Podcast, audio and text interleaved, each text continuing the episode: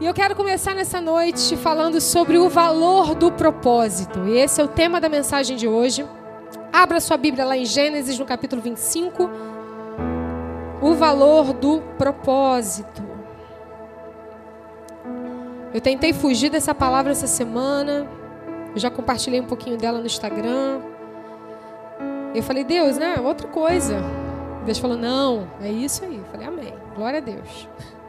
Só estou aqui para obedecer. Só estou aqui para fazer a tua vontade.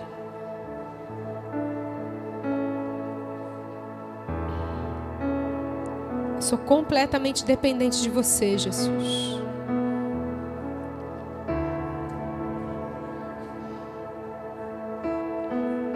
A minha vida é sua.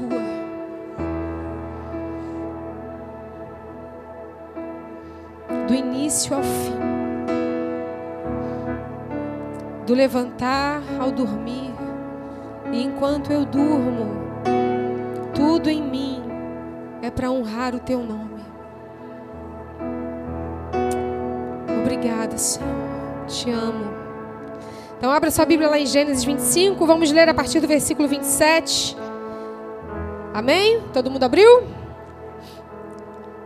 E a palavra diz assim: Cresceram os meninos Esaú tornou-se um perito caçador, homem do campo. Jacó, porém, era um homem pacato e morava em tendas. Isaac preferia Esaú, porque gostava de comer de suas caças. Rebeca preferia Jacó. E eu vou dar esse conselho aqui mais uma vez. Vocês que têm mais de um filho, cuidado com o favoritismo. Porque o favoritismo, no caso dessa família, trouxe uma grande confusão. Então, cuidado. Todas as pessoas são diferentes umas das outras, mas todas as pessoas têm qualidades e são importantes para Deus. Então a gente não, a gente ama igual, pai e mãe amam igual, né? A gente vê aqui na Bíblia que não é bem assim. Então a gente precisa ter cuidado com isso. Certa vez, quando Jacó preparava um ensopado, Esaú chegou cansado, diga cansado. E se você tem uma Bíblia NVI, talvez na sua versão esteja escrito faminto. Mas a palavra original aqui, o texto original, fala sobre estar esmorecido, ou seja, não tem a ver com o estômago, tem a ver com o corpo físico. Está falando sobre cansaço mesmo, sobre exaustão. E pediu-lhe: dê-me um pouco desse ensopado vermelho. Estou cansado. Diga, cansado. Por isso também foi chamado Edom. Aqui tem relação com a comida, no caso. Respondeu-lhe Jacó: Venha-me primeiro, venda-me primeiro o direito da primogenitura. Disse Esaú: Estou quase morrendo. De que me vale esse direito? Jacó, porém, insistiu: Jure primeiro. Então ele fez um juramento, vendendo o seu direito de filho mais velho a Jacó. Então Jacó serviu a Esaú pão com ensopado de lentilhas. Ele comeu bebeu, levantou-se e se foi. Assim Esaú desprezou, diga desprezou. Marca aí na sua Bíblia, de marca texto, circula. Ele desprezou o direito da primogenitura, o direito de filho mais velho. Então, Isaac e Rebeca tiveram dois filhos. Esses dois filhos eram filhos gêmeos.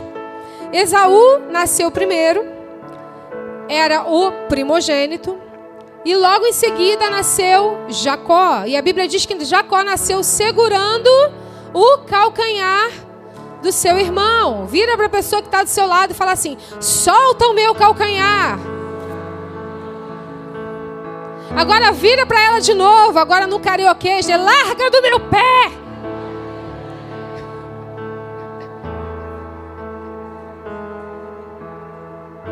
Entenda. Você não precisa segurar o que é do outro para viver aquilo que Deus tem para a sua vida. O que Deus tem para você já foi depositado de, para você desde a eternidade. Você só precisa fluir, só precisa seguir, obedecer. A gente fica grudado no calcanhar do irmão. A gente olha mais para o que o irmão está vivendo do que, do que o que Deus tem para nós. A gente deixa de viver o propósito porque a gente está olhando o propósito sendo estabelecido na vida do outro.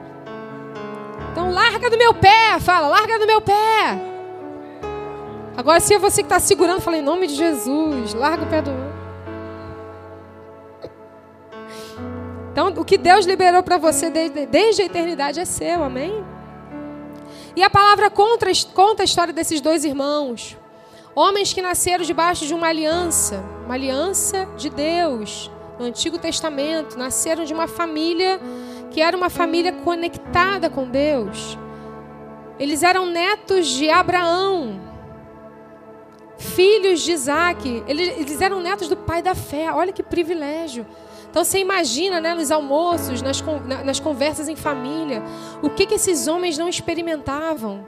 Quais eram os assuntos ali, né? Testemunhos atrás de testemunhos. Eles eram mergulhados nesse ambiente. E como eu disse, eles eram gêmeos. E naquele tempo havia uma lei natural e espiritual acerca da primogenitura. A primogenitura ela, ela era ela era um direito. Era uma posição privilegiada. Quantos aqui são primogênitos? Levanta a mão. Hoje a gente não experimenta, né?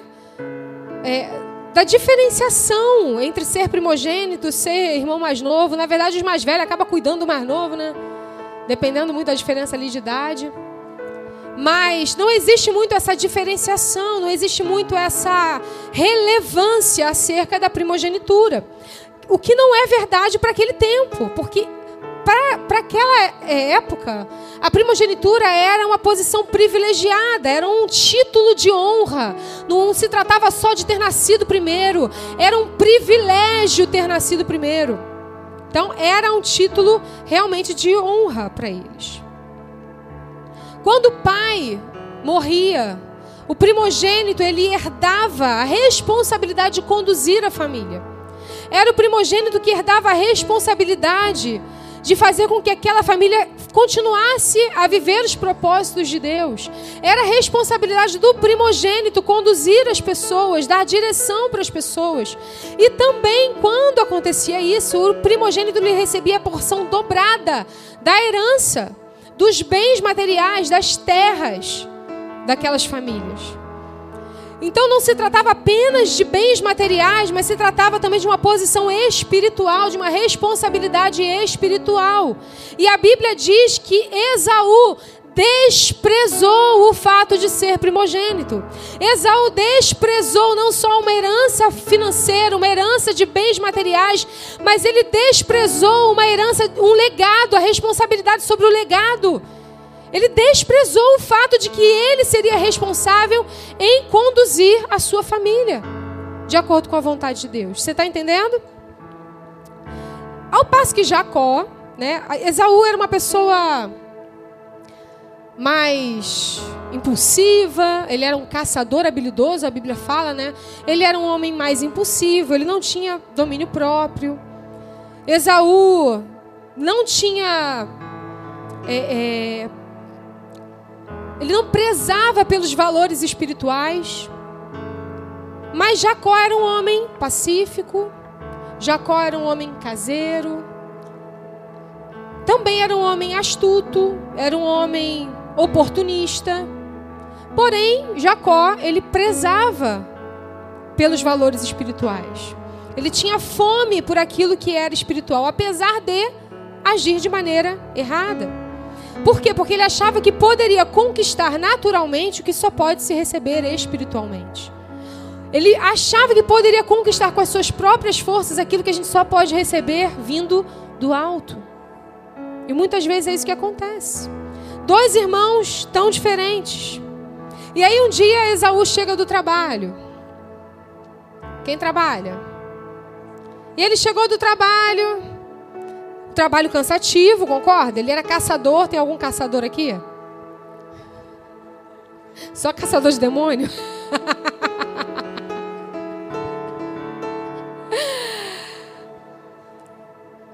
um trabalho provavelmente bem cansativo.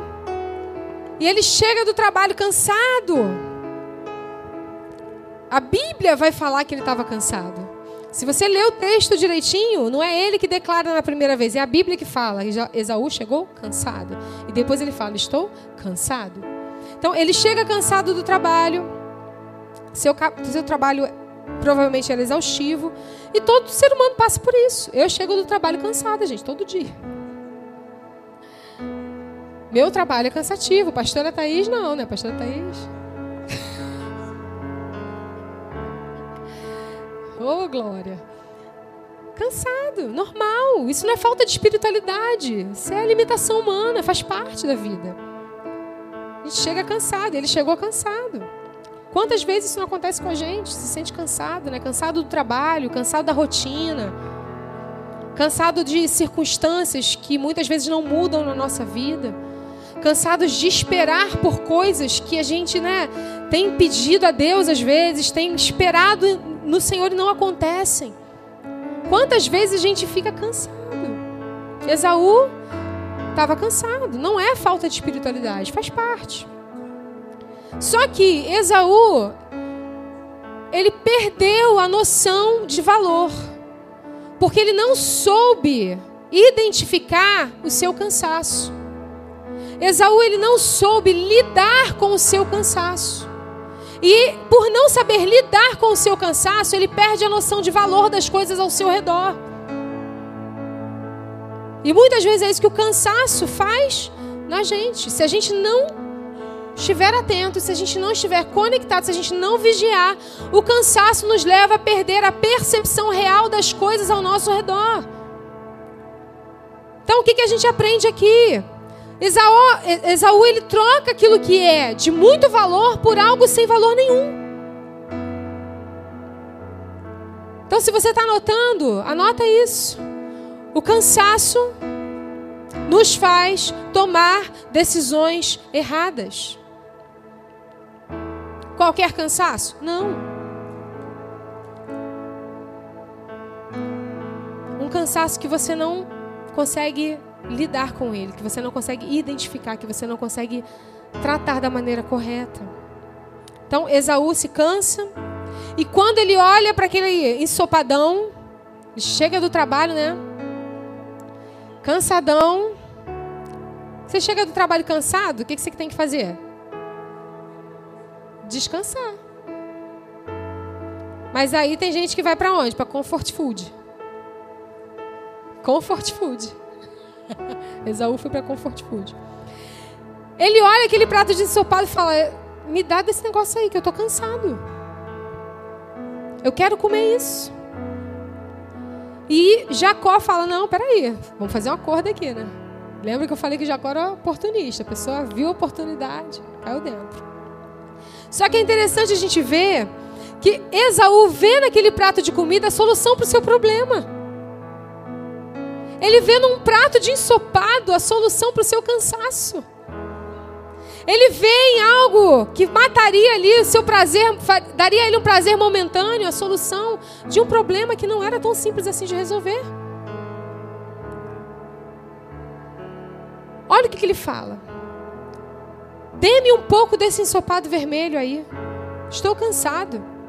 Por isso foi chamado Edom. Respondeu Jacó: Venda-me primeiro o direito do filho mais velho. Disse Esaú: Estou morrendo. Esaú faz com que um prato de sopado defina se ele ia ficar vivo ou não. Eu estou morrendo. Se eu não comer esse prato de lentilha, já era. Olha como a gente atribui valores errados quando a gente está num momento de cansaço e a gente não consegue lidar com ele. Você está entendendo? E parece com a gente, né? Quantas vezes essa não é a nossa declaração? Estou morrendo de fome. Estou morrendo de sono. Estou morrendo de raiva. Estou morrendo de cansaço. Está morrendo nada. Mas a gente exagera, né? Que é para ficar mais dramático. Que é para quando a gente falar, a pessoa do outro lado, ah, tadinho. A gente dá aquela exagerada, aquela enfeitada. Muitas vezes para chamar atenção, muitas vezes para fazer com que o outro, né, se compadeça da gente, e muitas vezes para dar desculpa para as nossas decisões erradas a partir do que a gente está sentindo. Eu fiz isso porque eu senti aquilo. Ah, eu só fiz isso porque eu estava muito cansado. Eu só fiz isso porque eu estava com muito, com muita. Nada mudou, né? Como a gente tem tendência de fazer isso. Então Esaú vende o que ele tinha de mais valioso por algo completamente sem valor quando a gente não consegue administrar os nossos sentimentos, a gente começa a fazer concessões. A gente troca o que é precioso por aquilo que não tem valor nenhum. A gente troca o que é precioso por aquilo que não vale nada. A gente começa a tomar decisões erradas, porque a gente não, base, não age segundo a palavra de Deus, a gente age conforme o nosso sentimento. Você está entendendo? E o que, que a Bíblia diz para a gente? Mateus 11, 28. Você pode abrir aí para você poder marcar. É um versículo bem conhecido. Se você não conhece, não tem problema. Mas é para você se relembrar do que a palavra diz. Mateus 11, 28 diz assim: Vinde a mim, todos vocês que estão cansados e sobrecarregados, e eu vos aliviarei. Vinde a mim, vocês todos que estão cansados e sobrecarregados, e eu vos aliviarei. O problema de Esaú é que ele não foi no lugar certo. Isaías 40, 30, abra lá também. Isaías 40, 30.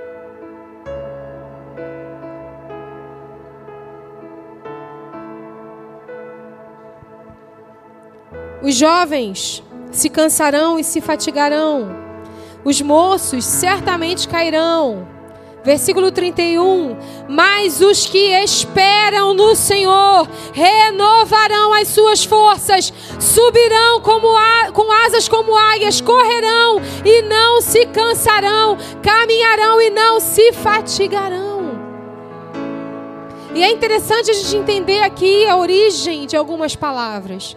Porque quando ele fala sobre aqueles que esperam, o original dessa palavra está falando sobre busca. Então a gente pode traduzir como aqueles que buscam ao Senhor. E quando ele fala que não se cansarão, está falando não que você não vá se cansar, está falando que você não vai permanecer cansado. Está falando sobre um estado de permanência. Então, como é que a gente pode traduzir isso aqui? Aqueles que buscam ao Senhor não permanecerão cansados. Porque o cansaço acontece. Jesus disse: quem está cansado, ou seja, ele está afirmando que acontece o cansaço. Quem está cansado, vem a mim. E o que Isaías está dizendo para a gente, que o Senhor está falando para a gente através de Isaías é: aqueles que me buscam não permanecerão cansados. Os que me buscam receberão renovo de forças. Quem me busca vai receber aquilo que precisa, no momento que precisa. Amém? Então é importante saber identificar o que realmente estamos sentindo, porque só assim vamos saber recorrer à solução correta. É importante a gente saber identificar o que a gente está sentindo, porque só assim a gente consegue recorrer à solução correta. Às vezes eu estou sentindo algo que eu não consigo identificar e eu saio tentando buscar alternativas para resolver algo que eu ainda nem sei que está se passando dentro de mim. E eu ajo de maneira errada, eu tomo decisões erradas, eu faço o que não devia, eu coloco, troco os pés pelas mãos, coloco o carro na frente dos bois. Não tome decisões num tempo de cansaço. Busque a Deus. E, obviamente, Esaú se arrependeu. Quando Esaú viu o que ele havia feito, que aquilo tinha trazido consequências para a sua vida, a gente vê nitidamente na palavra que ele se arrependeu. Como é que a gente sabe disso? Porque ele ainda esperava receber o direito da primogenitura. Quando ele vai ao pai, quando o pai o chama, ele esperava receber do pai a bênção da primogenitura. E ele esqueceu que ele desprezou aquilo, que ele deixou aquilo para trás, que ele vendeu aquilo por uma coisa sem valor. Mas Jacó, por sua vez, era uma pessoa que aproveitava as oportunidades, ele era faminto espiritualmente, mesmo fazendo as coisas de forma errada. Enquanto Esaú despreza, Jacó deseja. Mesmo agindo de forma errada, ele tem um coração inclinado a viver a vontade de Deus. Então ele vê naquela oportunidade, ele vê naquele momento uma oportunidade de comprar do irmão, uma forma de viver algo espiritual, algo vindo da parte de Deus.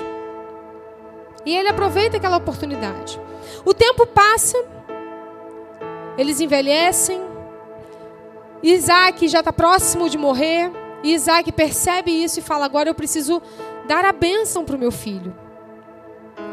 Então ele chama Esaú e fala: Esaú, vai caçar.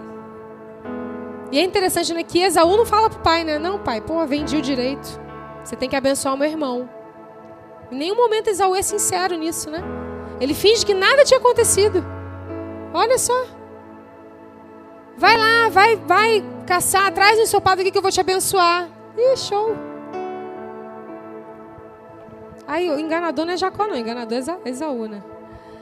E Esaú vai, vai caçar. Enquanto Esaú está lá caçando, Rebeca ouviu o que o pai dele tinha falado e fala: Jacó, vem cá. Ó, teu pai vai fazer isso e isso, mas vamos resolver aqui o problema de uma outra maneira. Você vai, eu vou preparar um ensopado para você, vou pegar lá, a gente vai pegar um, um, um, animal, a gente vai fazer um ensopado, você vai oferecer isso para o seu pai, e teu pai vai te abençoar. E Jacó fala, peraí, mas eu sou diferente do meu irmão. Meu pai vai ver que eu não tenho pelos nas mãos, o pai dele já estava cego.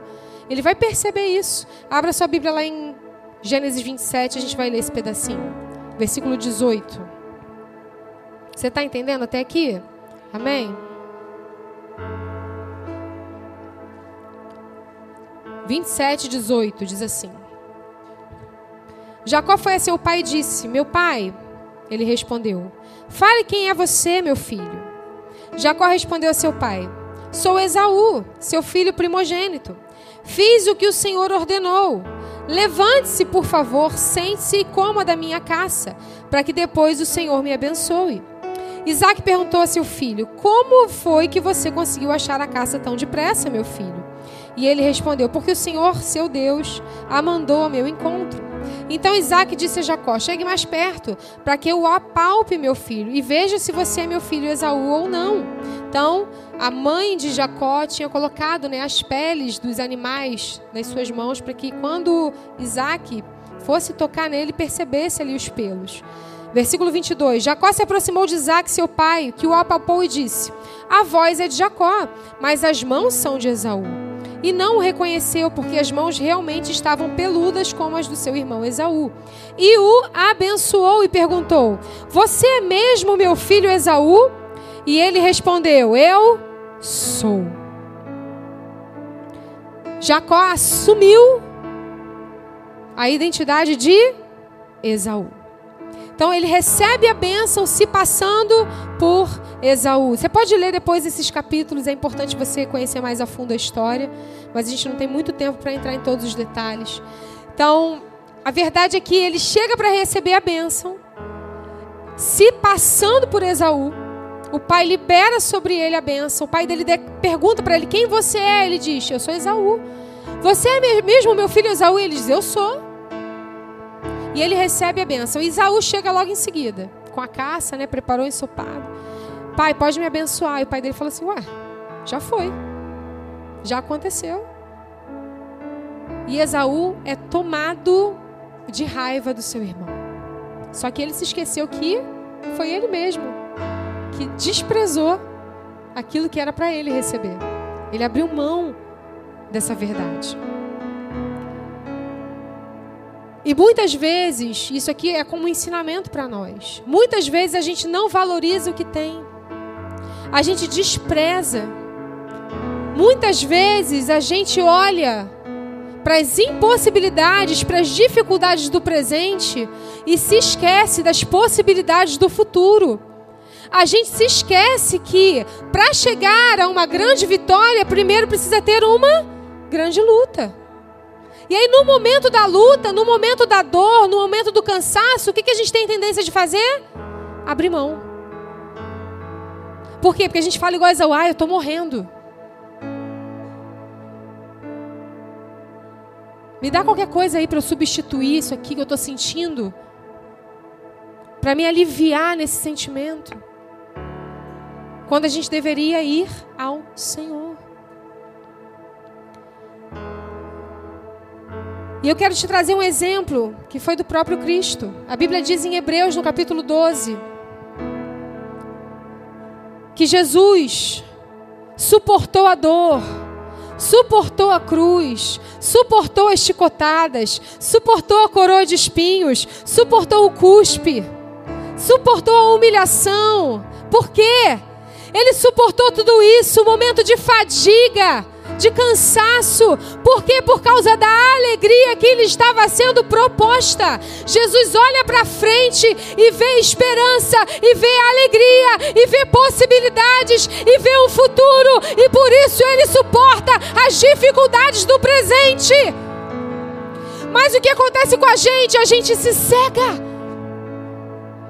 A gente só vê o que está aqui, ó ao nosso redor e a gente se esquece do que está escrito em Isaías que os que buscam o Senhor recebem asas como águia, ou seja, olham do alto para uma nova perspectiva, conseguem ver mais longe.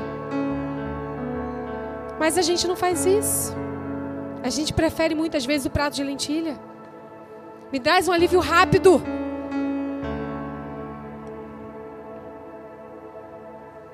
Você está entendendo? Outra coisa que eu aprendo com essa história tem gente que valoriza o que a gente despreza. Tem gente que vai valorizar o que você está desprezando. Quantas pessoas hoje estão orando por um emprego? E quantas outras acordam falando: que saco, eu tenho que trabalhar.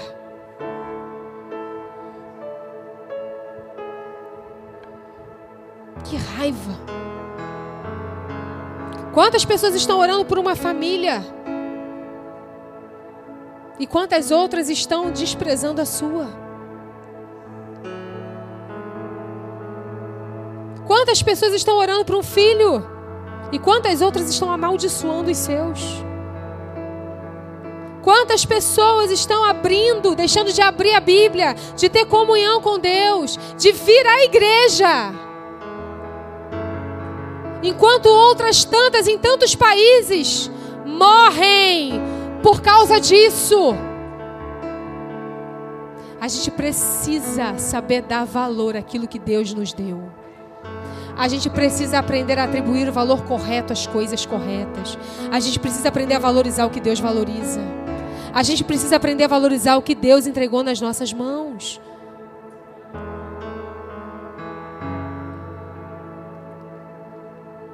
Jacó valorizava mais a primogenitura do que o próprio primogênito. Enfim, Jacó precisa fugir, porque o irmão ficou com raiva. Ele foge da sua terra. Ele vai para um outro lugar, ali ele forma família. Ele tem filhos, que são aqueles que dão nome às tribos de Israel. Ele enriquece. Mas um dia Jacó para e fala: Eu preciso voltar. Eu preciso voltar. Esse aqui não é o meu lugar. Eu preciso voltar. E tem pessoas aqui nessa noite que precisam voltar. Que precisam voltar para o lugar de onde nunca deveriam ter saído. De um lugar espiritual. De um lugar, às vezes, de gratidão. De um lugar de reconhecimento da boa mão do Senhor sobre a sua vida. De um lugar de valorização daquilo que Deus te entregou. Tem pessoas hoje que estão aqui à beira de viver a plenitude do propósito mas que ainda estão com pendências no passado. Jacó estava à beira de viver a plenitude do propósito, mas tinha algo que ainda precisava ser resolvido dentro dele. Tinha algo que ainda precisava ser resolvido no seu coração. Abra lá em Gênesis 32. Você está conectado aqui? Gênesis 32, versículo 22.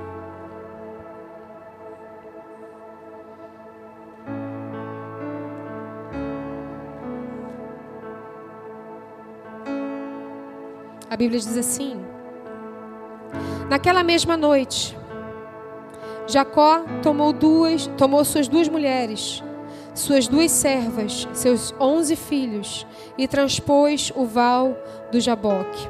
Reuniu todos e fez com que eles passassem o ribeiro. Também fez passar tudo que lhes, do que lhe pertencia. Jacó ficou sozinho. Marca aí na sua Bíblia, sozinho. E um homem lutava com ele até o romper do dia. Vendo este que não podia com Jacó, tocou-lhe na articulação da coxa, de modo que a junta da coxa de Jacó se deslocou na luta com o homem. Então o homem disse: Deixe-me ir, pois já rompeu o dia. Jacó respondeu: Não lhe deixarei ir, a não ser que você me abençoe. Então Jacó perguntou: Então o homem perguntou: Como você se chama? Parece com algo que a gente já leu hoje. Quem é você? Como é que é seu nome? Com quem eu estou falando? Com quem eu estou falando? Quem é você? Qual é a sua identidade? Você vai falar de novo quem é Esaú? Como é que é seu nome? E Jacó diz: Eu sou Jacó. Eu sou Jacó. Nesse trecho a gente aprende algumas coisas muito importantes. Primeiro, Preste atenção. Jacó foge com a sua família. Ele faz a sua família passar para o outro lado do rio. Ele manda os seus bens e ele fica sozinho. Existem coisas na nossa vida que a gente vai precisar resolver sozinho. É a gente e Deus. Ponto.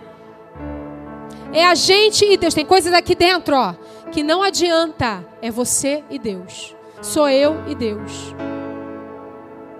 Não adianta pedir ajuda para o pastor. Não adianta pedir ajuda para o líder. Não adianta pedir oração. É você e Deus. Por quê? Porque vai ter um lugar de assumir quem você é. Que foi o que aconteceu com Jacó. Teve um momento na vida dele que ele precisou assumir quem ele era.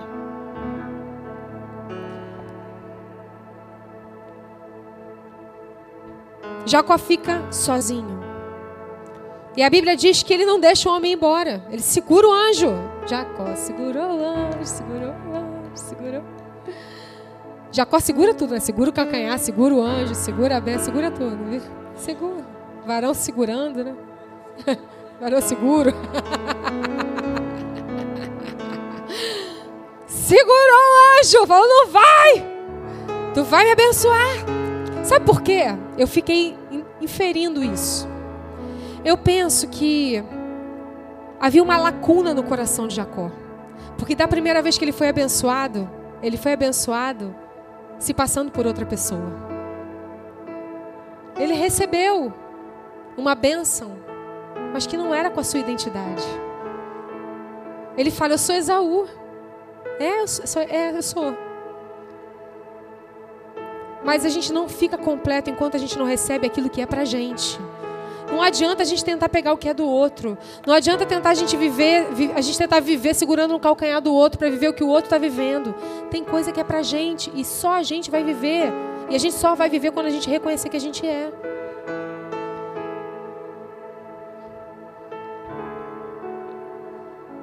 Mais uma vez aqui diante da bênção, a mesma pergunta: quem você é? Como você se chama? Qual é o seu nome? E Jacó responde o quê? Eu sou Jacó. Deus tem um propósito específico comigo e com você. Com o seu nome, com o meu nome. Você não precisa se passar por outra pessoa. Você não precisa se parecer com outra pessoa. Você não precisa assumir o que a outra pessoa é. Sabe o que a gente precisa para viver a plenitude do propósito de Deus? Reconhecer quem nós somos. Quando Jacó fala, eu sou Jacó, não é só uma resposta, é uma confissão. É uma confissão. Jacó está dizendo ali para Deus: Eu sou Jacó. Sou eu, eu que enganei meu pai. Eu sou Jacó. Fui eu que peguei uma oportunidade ali com meu irmão. Eu que briguei com ele. A gente não está bem. Eu sou Jacó. Eu sou cheio de falha. Eu sou Jacó. Eu sou usurpador, enganador. Eu sou Jacó. Sou eu. Eu sou Jacó. Jacó reconhece quem ele é. Jacó reconhece diante de Deus as suas falhas. Jacó re reconhece diante de Deus as suas necessidades. Ele reconhece diante de Deus aquilo que ele precisa mudar. Jacó se reconhece. E deixa eu te dizer algo.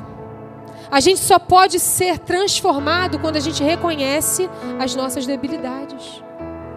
Deus só pode tocar em nós quando a gente reconhece quem a gente é. Deus só pode nos mudar naquilo que a gente reconhece que precisa de mudança. Deus não pode nos transformar a imagem do seu filho se eu não consigo enxergar em mim mesmo ou que em mim não se parece com ele. Eu preciso olhar para mim e falar: Senhor, eu não sou tão amável como Ele é, como Jesus é. Eu preciso desse amor. Senhor, eu não sou tão abnegada como Jesus foi. Eu preciso ser mais doadora. Senhor, eu sou egoísta, eu preciso abrir mão desse, desse egoísmo. Jacó reconhece. Jacó se reconhece.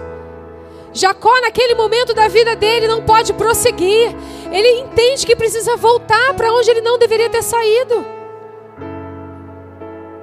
Mas para isso, ele precisou reconhecer quem ele era. A gente só pode viver o que Deus preparou para a gente quando a gente reconhece quem a gente é. A gente vê isso em Isaías, né? Quando Isaías declara diante de Deus: Ai de mim, que tenho lábios impuros. E Deus pega do altar fogo e purifica Isaías. Mas eu só posso ser tocado, eu só posso ser transformado quando eu reconheço a necessidade da transformação. Quando eu reconheço que em mim precisa ser mudado. Não adianta a gente fingir para Deus, meu irmão. A gente pode fingir para todo mundo e por um tempo, né? Porque não dura muito. Mas para Deus a gente não pode fingir. E quantas vezes a gente vive a nossa vida fingindo? Tentando mostrar para Deus uma coisa que a gente não é. E Deus olha e fala assim: Eu quero mudar. Eu quero te transformar. Eu quero fazer. Quantas vezes E ele fala: Eu sou Jacó. Esse sou eu.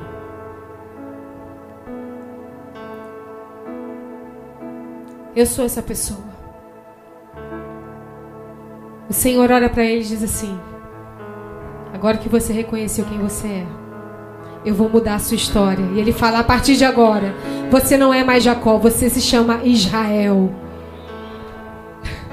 Deus está doido para fazer uma mudança na nossa história. Mas a gente precisa reconhecer quem a gente é. Enquanto a gente viver a vida tentando ser o que a gente não é, fingindo ser o que a gente não é, não abrindo espaço para transformação, não abrindo espaço para mudança, não abrindo espaço para o Senhor tocar, a gente vai viver fugindo. A gente vai viver fugindo de Deus e do propósito. Deus não vai nos levar à plenitude do que Ele tem para nós enquanto a gente tiver pendência. Enquanto tem coisas que em nós precisam de transformação. Enquanto tem coisas em nós que precisam ser resolvidas. Eu quero pedir para que você comece a orar ao Espírito Santo. Pedindo a Ele para que mostre para você o que em você precisa mudar.